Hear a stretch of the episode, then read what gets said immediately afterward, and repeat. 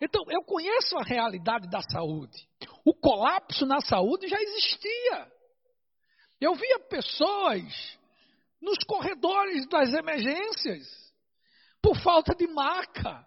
Então, somada a um quadro de colapso que já existia, a uma demanda que pegou alguns de surpresa, isso potencializa um caos. Então é isso que eles estão é, é, defendendo, que a gente está entrando realmente numa situação muito difícil, mas Deus está no seu trono, queridos, e do seu trono ele não se ausenta. Deus ele detém o controle de tudo, ainda que o poder público tenha perdido o controle.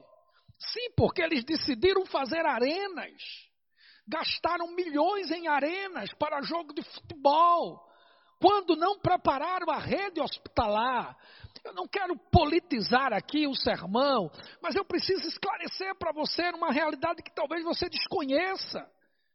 Existe muita coisa por trás de tudo isso que muita gente desconhece.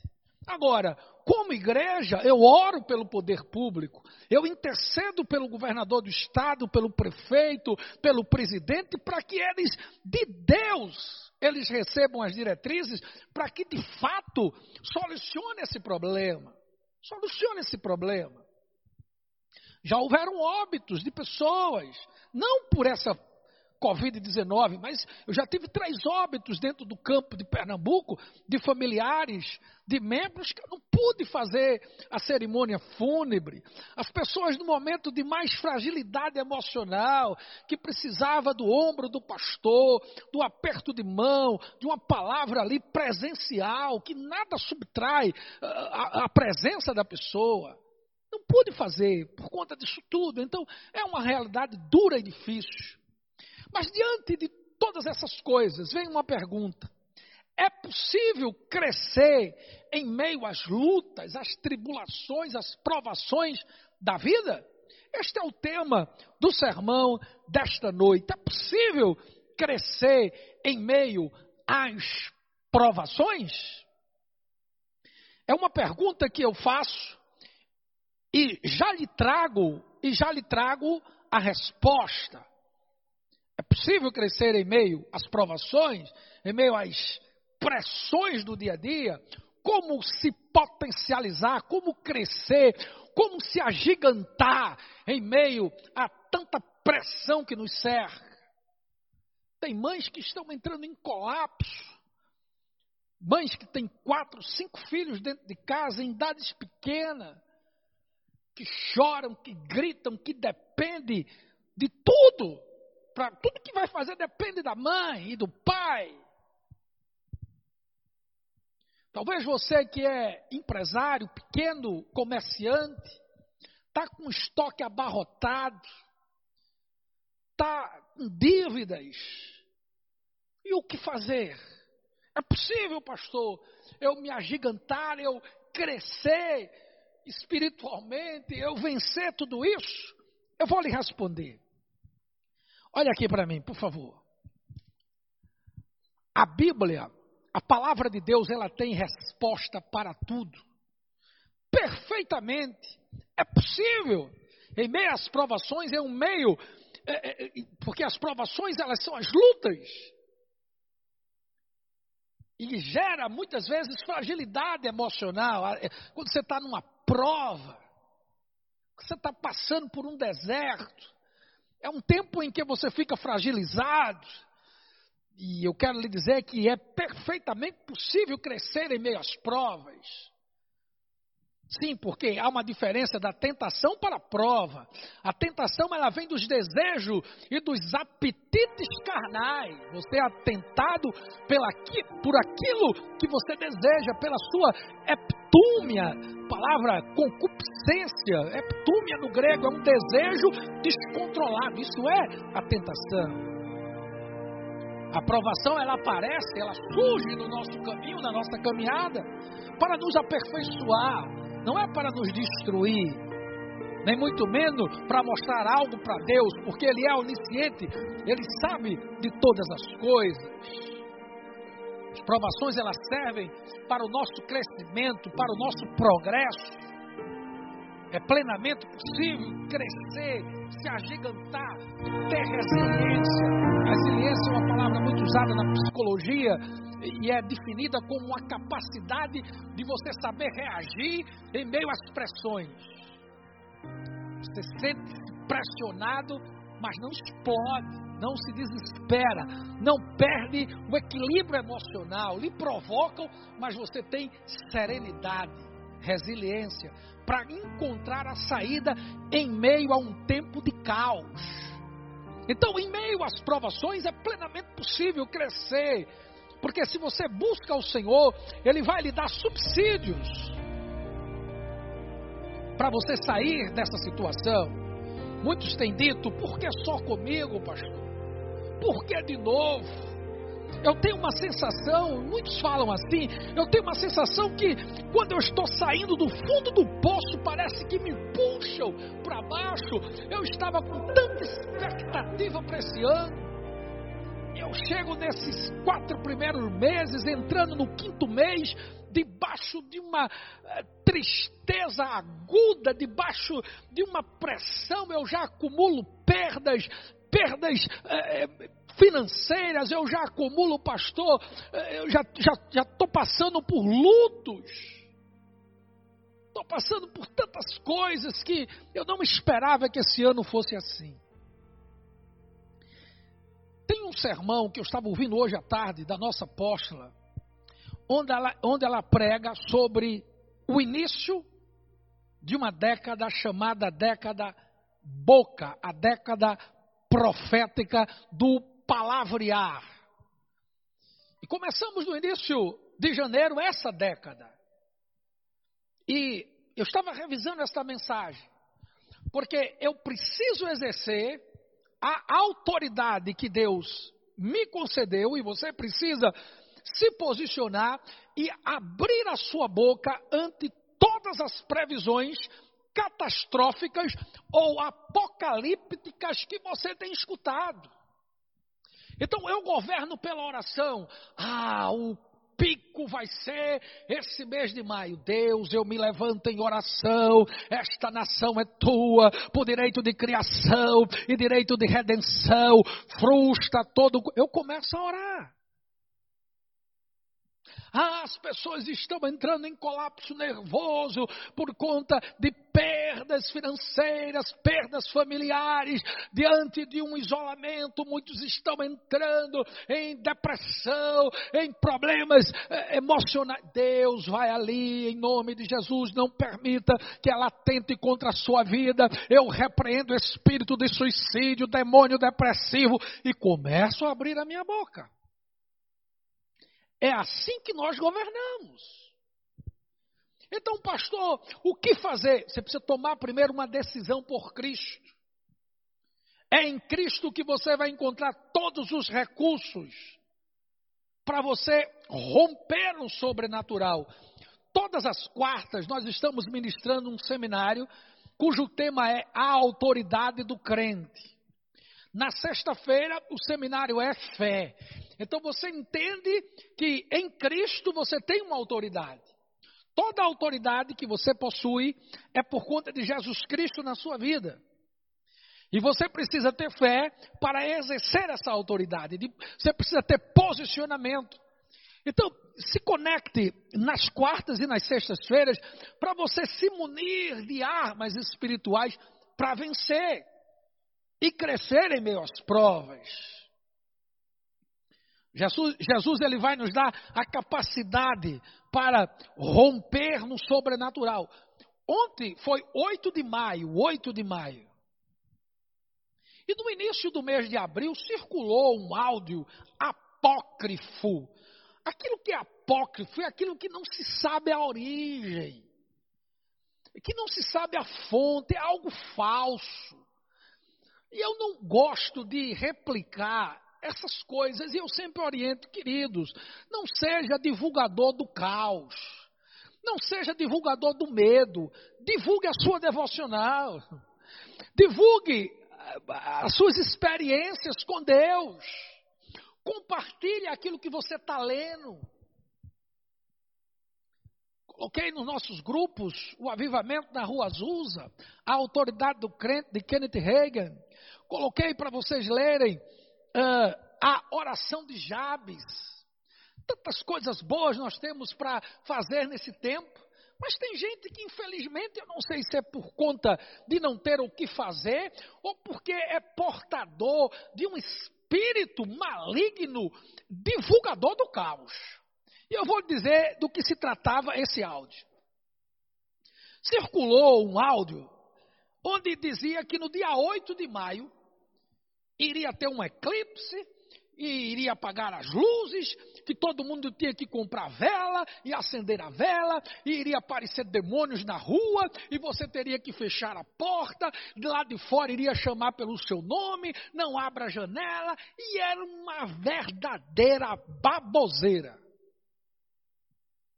me passaram esse áudio, algumas pessoas já vivenciando um tempo de crise emocional. Pastor, o que, é que o senhor diz sobre isso? Eu digo, eu não tenho nada para dizer a não ser que tudo isso é uma pantomima, é teatro. Tudo isso aí não passa de algo apócrifo, tacanho, obtuso, sem conteúdo, sem base bíblica, sem base teológica, porque tudo que Deus vai fazer, Ele revela aos seus profetas. E eu desconheço a fonte desse áudio. Então, se viesse da minha líder, se fosse algo que Deus tivesse falado através de um homem que tem respaldo dentro da nação ou fora da nação, se fosse algo com, com, com um alinhamento na palavra, aí sim, iríamos levar em consideração. E eu disse: olha, a melhor maneira para você saber que isso não passa eh, de algo tosco, de algo de alguém que não tem juízo. Sim, porque dentro de um cenário que a gente está, a pessoa se passar para prestar um desserviço desse, ou a pessoa não tem juízo, ou, ou é algo de uma estupidez absurda. Gravar algo para difundir o pânico. E o mais grave é que tem crente que se aperreia com um negócio desse. E eu disse: olha, vamos esperar o dia 8 e eu lhe garanto que nada disso aí vai acontecer. Mas foi uma correria de, do povo para comprar vela e vai para. Um negócio terrível. Dia 8 foi ontem. Nada, nada, nada. Precisa ler mais Bíblia.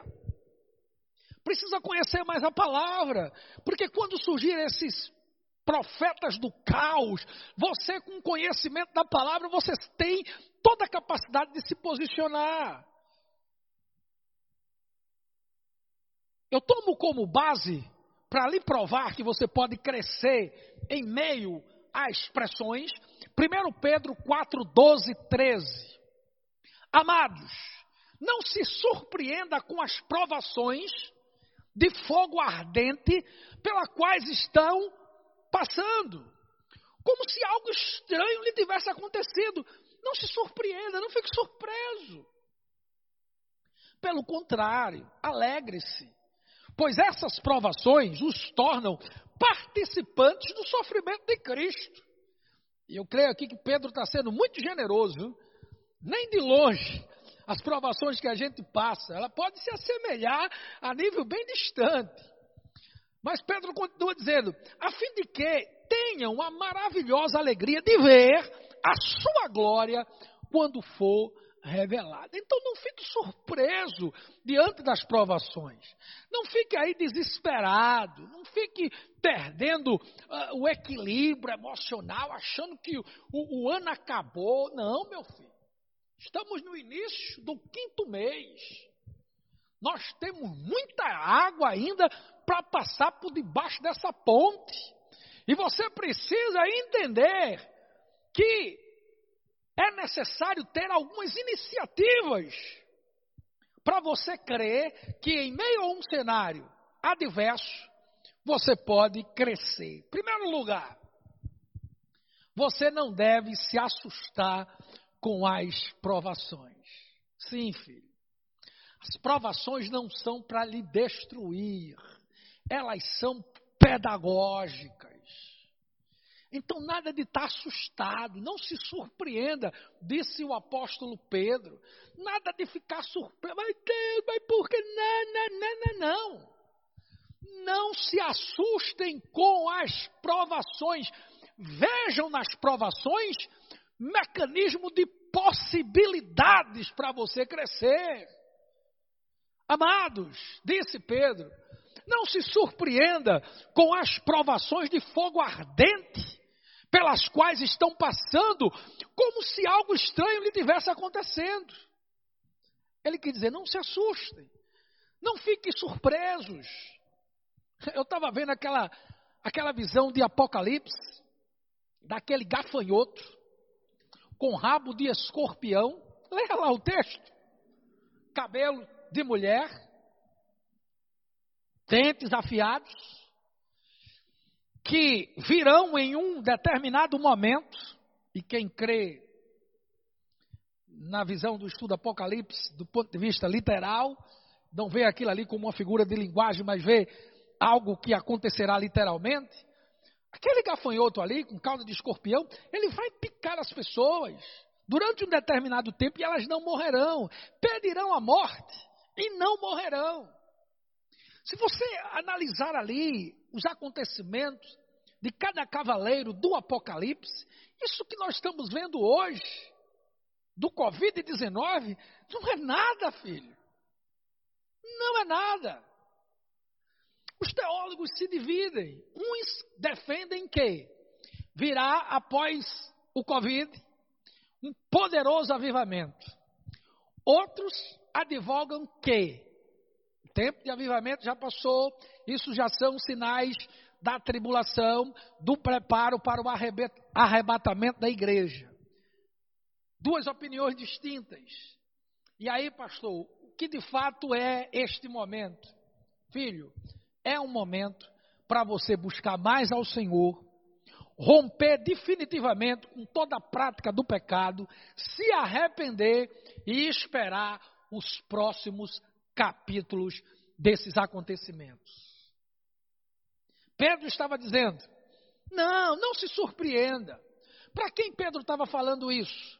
Uma carta, primeira carta, cinco capítulos, com vasto conteúdo a respeito da vida cristã e os seus deveres e preceitos.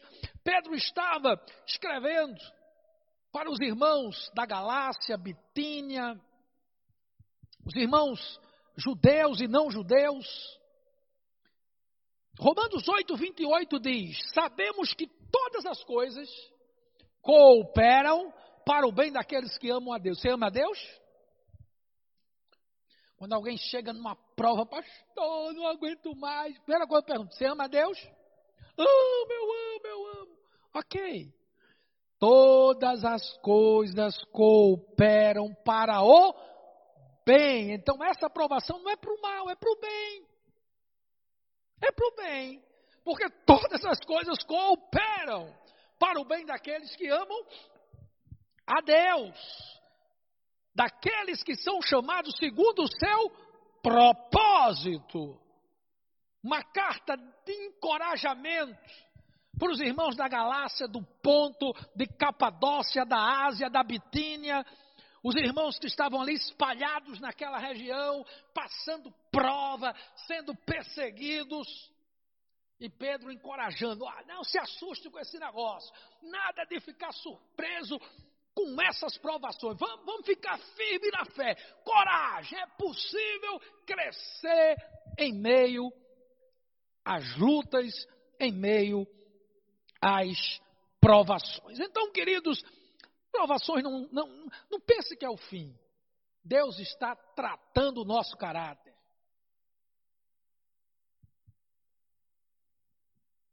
Verdade que muitos estão se arruinando nessa época. Bebendo, se prostituindo. É, estão acabados, acabando espiritualmente. Mas tem um grupo que está buscando mais. Está orando mais, está lendo mais Bíblia, está tendo tempo para fazer o culto doméstico, e aí estão rompendo, estão crescendo, vai sair robustecidos. Muitos hoje estão passando por muitas perseguições, queridos. Nós não sabemos o que é perseguição nessa nação. Vá para leia alguma coisa sobre a Nigéria. É, procure ler sobre a janela 1040. Procure ler alguma coisa sobre a igreja perseguida. Aí você vai descobrir o que é, é perseguição. Agora, muitos hoje nos acusam, nos insultam, porque nós somos crentes. Isso aconteceu naquela época. Pedro estava falando para os irmãos, estavam sendo perseguidos, insultados. E por que estavam sendo insultados? Veja esse texto e concorde comigo se não é a mesma coisa hoje.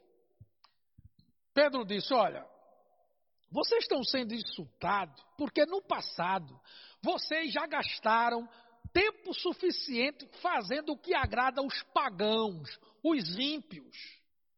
Naquele tempo vocês viviam em libertinagem, sensualidade, nas bebedeiras, nas orgias, nas farras, na idolatria repugnante.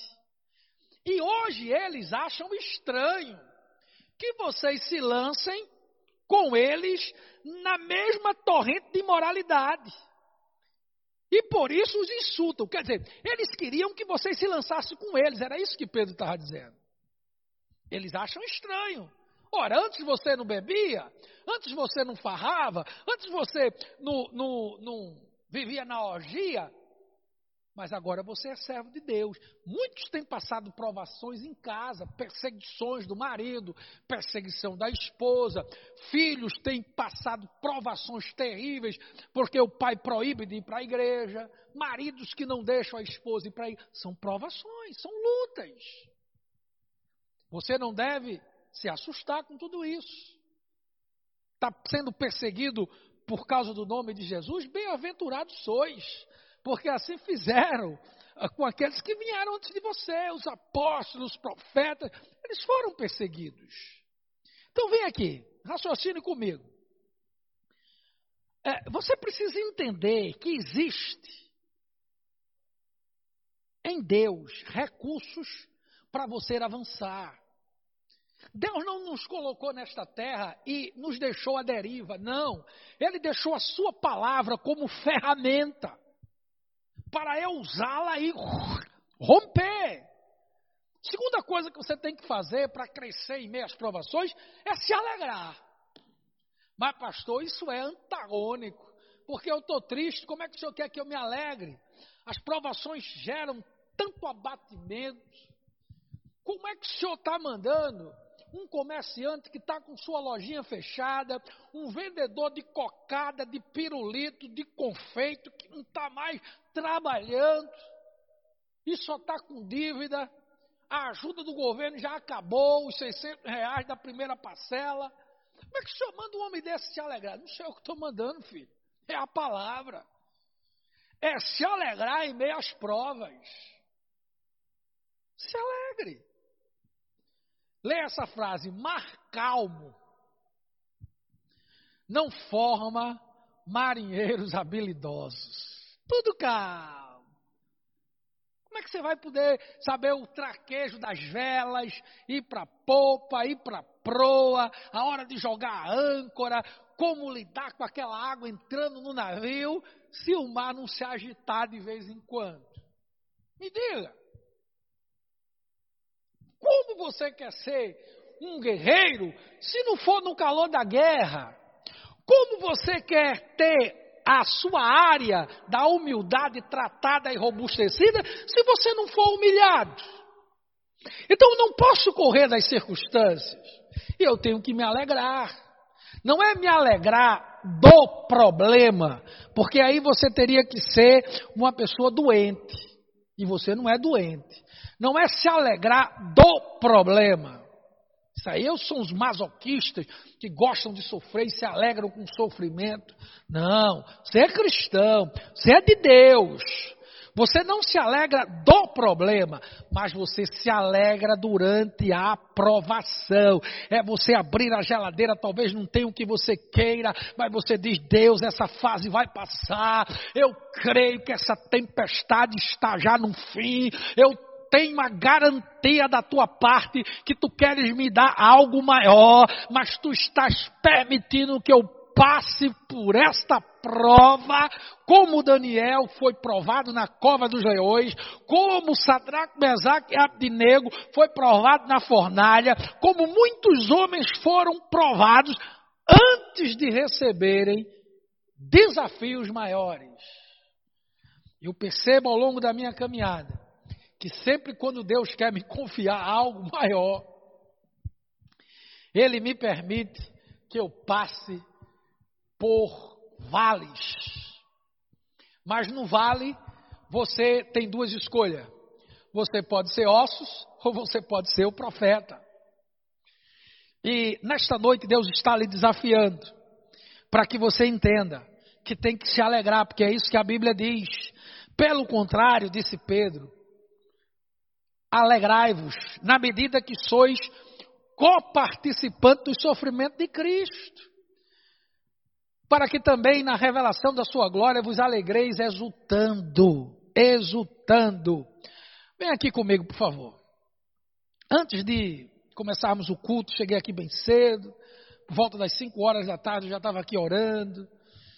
E fui ali para fora um tempo, fiquei andando pelo pátio do, ao redor do templo e eh, começaram a chegar já os irmãos da, da mídia e algumas lágrimas vieram no meu rosto e eu dizendo Deus passe passe essa situação o quanto antes se é para se arrepender eu entro no Val do Jaboque para um arrependimento profundo. Mas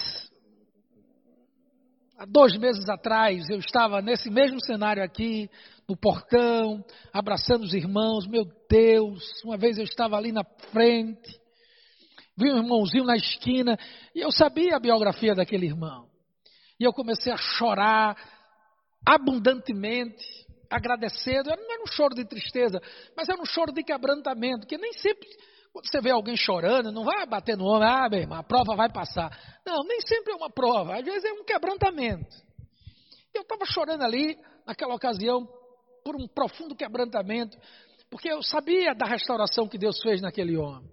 Um alcoólatra, um ex-alcoólatra, um homem envolvido com uma série de coisas, e hoje caminhando para ir para a igreja. Eu disse: Deus, vale a pena pregar um evangelho que transforma, porque eu tenho visto pessoas transformadas.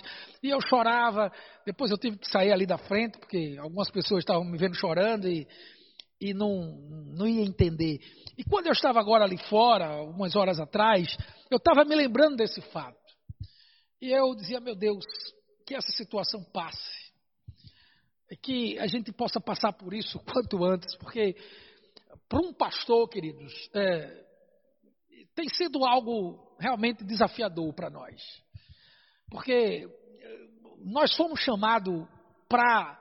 Eu não fui chamado para estar na frente de uma câmara pregando para o povo. Eu fui chamado para estar no meio do povo. Agora, eu não posso lutar contra um juízo, porque se o que está aí é uma repreensão da parte de Deus, eu tenho que me arrepender como igreja para que esse negócio passe. Mas eu não fui chamado para isso. Eu, sou, eu sei que eu tenho alcançado até mais pessoas. Tem pessoas até nos Estados Unidos que já ouviram e me relataram que já ouviram alguns sermões, pessoas no Japão. Ok, mas eu não fui chamado para isso, e Deus sabe. Não fui. E, e, tem pastores que estão sentindo isso, mas precisamos estar na fé, né, irmão? Sem se rebelar e dizer, Deus, eu tenho que me alegrar nessa situação. Porque eu sei que quando as coisas se agudizam e tensionam-se, é uma geografia para cura, e eu tenho sido curado. Eu sei que é difícil se alegrar em meio às provas, mas precisamos aprender com as lutas, com as traições, com os abandonos, com a escassez e toda sorte de adversidade, que Deus é um Deus bom. E a apóstola tem um provérbio que quem anda com ela e ou já se expôs a algum material dela, você logo aprende. Ela diz: Deus, na sua economia divina, não nos permite passar por experiências desnecessárias. E no meio de cada uma delas, forjará em nós o caráter de Cristo. Então nada é por acaso, né, queridos? A gente está sendo realmente entrando num processo de lapidação em algumas áreas. Tiago 1, 2 e 3 diz: Meus irmãos, veja, quando diz que é para se alegrar, o que a Bíblia manda. Tende por motivo toda alegria o passardes por várias provações. A palavra aqui é passardes, não é ficar enganchado nela. Vamos passar por isso, meu irmão. Uns estão se acabando, uns nem voltarão mais. Mas vai ter uma tropa que vai se agigantar nesse período, vai buscar mais de Deus e vai voltar, meu irmão. A glória da segunda casa será maior do que a primeira. E Tiago, Tiago disse: tende por motivo toda alegria o passado por provações, sabendo que a aprovação da vossa fé, uma vez confirmada, produz perseverança. O apóstolo Paulo, certa feita, ele dizendo para os irmãos, ele estava encorajando, ele tinha sido apedrejado em Listra hoje dizia logo, né? Estava ah, em pecado, vai fazer a obra de Deus em pecado, dá nisso. Não, meu irmão. Paulo, fortalecendo os discípulos, ele disse: permaneçam na fé. É necessário que passemos, veja, passemos. Vamos ficar nela. É necessário que passemos por muitas tribulações para entrarmos no reino de Deus. Então, meu filho, vamos passar por tudo isso e vamos passando, marchando e dando glória. Quando eu estava ali fora, chorando na presença de Deus há pouco tempo, eu senti como uma, ombro, uma mão no meu ombro, dizendo assim: tranquilo, vai passar, vai passar. Tranquilo, vai passar. Em terceiro lugar, para você crescer em meio às provas, você precisa crer que do Pai sempre você vai receber consolo. Consolo. Eu tenho sido muito consolado por, por Deus. Esse tempo de muitos desafios. Que é no momento da prova, meu irmão, muita gente, ó, entre rota de fuga. Mas os fiéis estão ali, né? Sempre. Segundo Coríntios 1:4, ele nos consola em todas as nossas tribulações, para que com a consolação que recebemos de Deus, possamos consolar os que estão passando por outras tribulações ou provações. Então, se você está passando por algum nível de luta, entenda que Deus está permitindo para que você lá na frente ajude outras pessoas, para que você ajude outros que estão aí nessa fase difícil, você vai ajudá-los. Sim, você casal, Está na prova, meu irmão, no teu relacionamento, firmeza em Deus. Porque você vai receber do Senhor subsídios para que lá na frente ajude outros casais. Quem sabe? Deus está permitindo que você passe por tudo isso para que você, de fato, cresça na área familiar e de relacionamento com a sua esposa, e você vai ajudar outros casais lá na frente, sendo, sendo um líder da rede de casais, quem sabe. Agora, você precisa entender que existem alguns sofrimentos que são resultados de erros, né? de teimosia, de obstinação. E aí, não tem nada a ver com Deus. Aí são lutas que você bem procurou. Você está hoje nessa situação? Você procurou se afastou dos caminhos do Senhor, não tem mais alegria, mas hoje você pode voltar.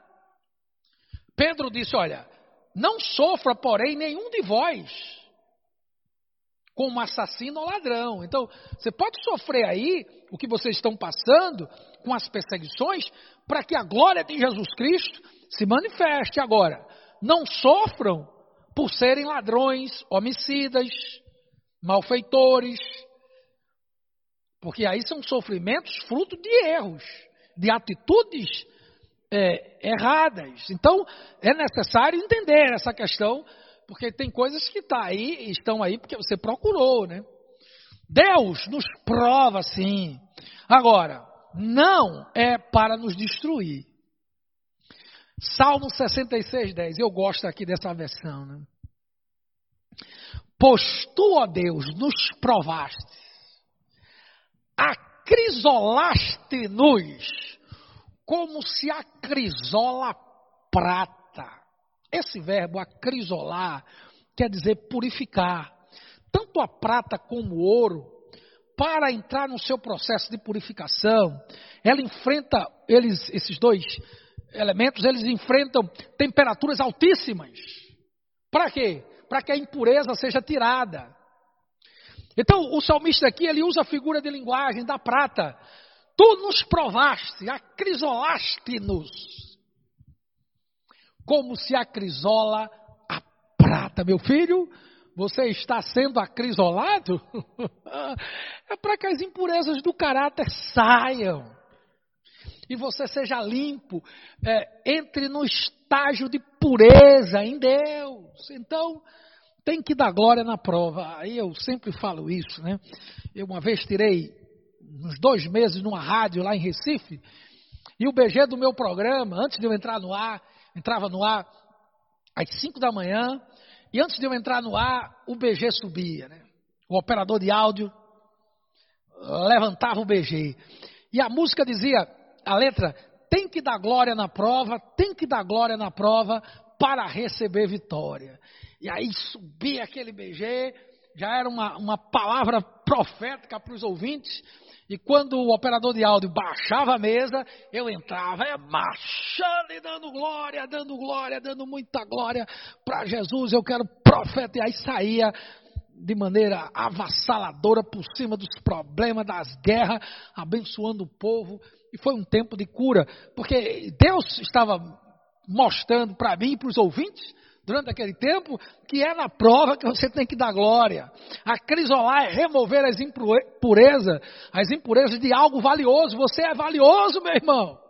Por isso que Deus está lhe acrisolando, tirando as impurezas do seu caráter.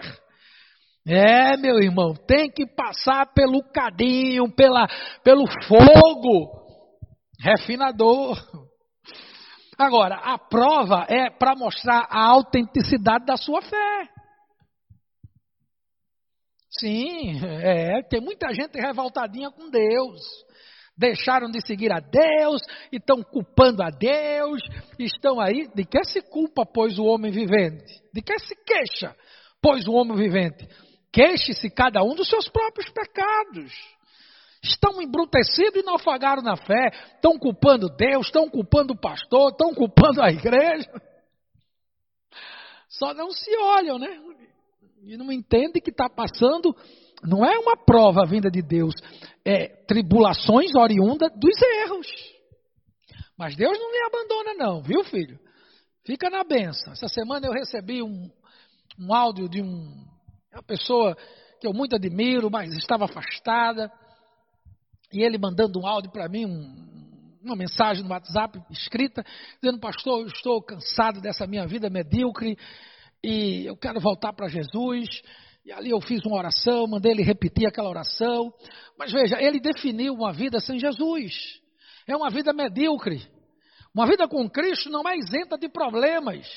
Porque esse evangelho que se prega sem problema é, é falso, é tacanho, é mentiroso. É pela prova que você chega na glória, meu irmão. Então, eu dizia para ele: olha, meu irmão, você definiu bem, uma vida sem Cristo é uma vida medíocre.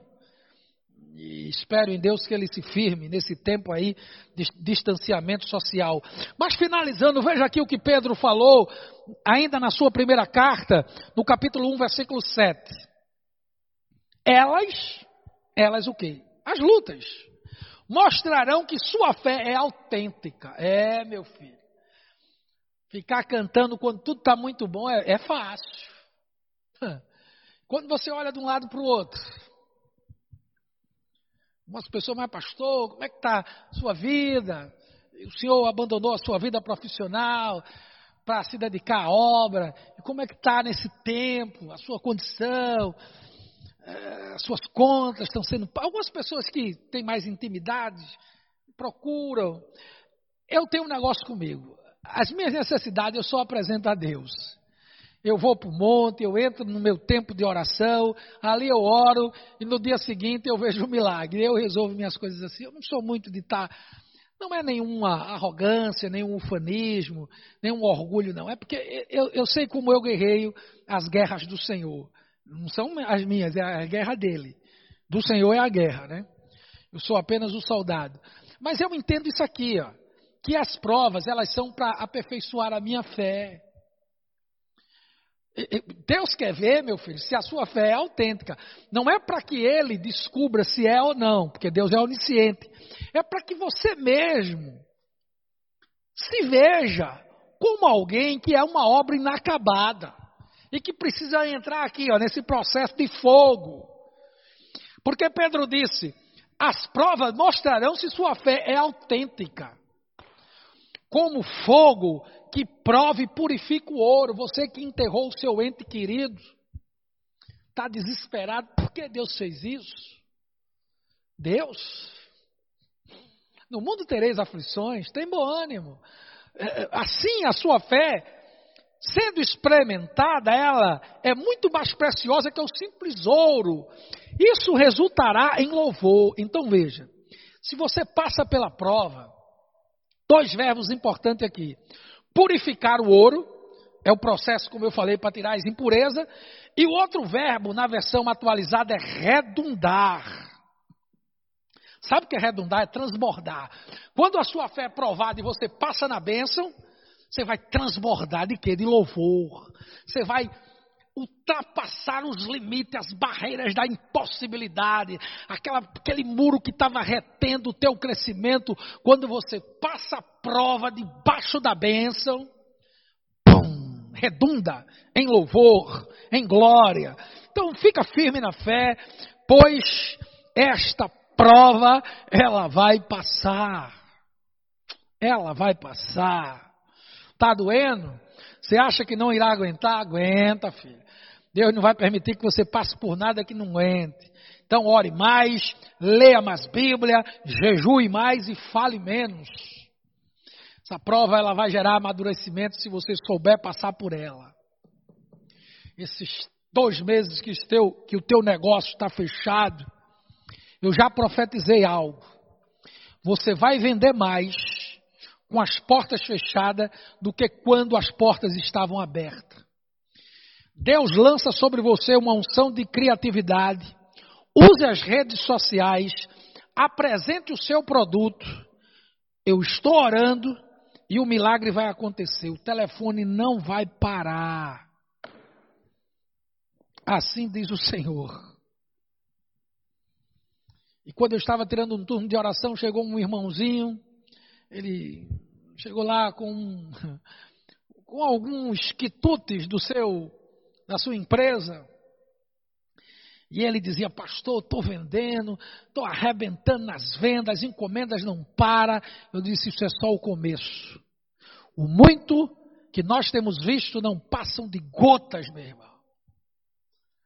Outro, em plena, em pleno colapso econômico, enquanto as empresas estão demitindo, ele foi demitido. Entrou em aviso prévio, Trabalhava numa empresa de informática, mas recebeu uma palavra profética num culto, onde Deus me usou e eu disse: nesse tempo de quarentena, Deus vai trazer a água do ribeiro do Querite, de Querite, os corvos virão e o milagre será provado. E ele se lembrou da mensagem, tomou para si uma época é, realmente difícil, comprou recentemente um, um apartamento e debaixo de um aviso prévio. Mas quando uma porta se fecha aqui, para os fiéis, outra mais larga se abre acolá. E se abriu. Uma multinacional na área de informática o chamou, o contratou, algo sobrenatural. Em tempo de demissão, a pessoa é contratada por uma empresa multinacional, recebeu já um computador de última geração, possibilidade de fazer cursos que na praça custam em torno de 15 a 20 mil reais, a empresa banca esses cursos de formação profissional. Isto é um testemunho que alegra. Por isso você tem que se alegrar na prova, filho. Porque sempre quando Deus quer dar algo maior a alguém, Ele permite que você entre na cova dos leões. Antes de Daniel decolar na sua vida, ele foi para a cova para a cova dos leões. e Deus botou um zíper na boca dos leões e os leões não fizeram nada com Daniel. Então essa prova vai passar, meu filho. Fica na benção. Você guarde no seu coração esta palavra. Fica firme, não recua, porque é possível crescer em meio às provações. Eu quero lhe desafiar nesta noite, você que está afastado, que você volte para os caminhos do Senhor, que não tem outra saída. Só Jesus Cristo é o caminho, a verdade e a vida. Você que ainda não tomou a sua decisão, eu não estou aqui falando de uma religião, de uma placa denominacional, eu estou falando de uma pessoa chamada Jesus Cristo. O aceite, entregue a sua vida a Ele e tudo Ele vai fazer. Você não precisa atentar contra a sua vida, não faça isso. Isso não resolve. Vai criar um, criar um problema maior, porque a vida não termina aqui, nesta carne, neste contexto. Muito cuidado com isso. Volte-se para Jesus e aceite Jesus como o Senhor e Salvador da sua vida. Fica com Deus e vai marchando e dando glória.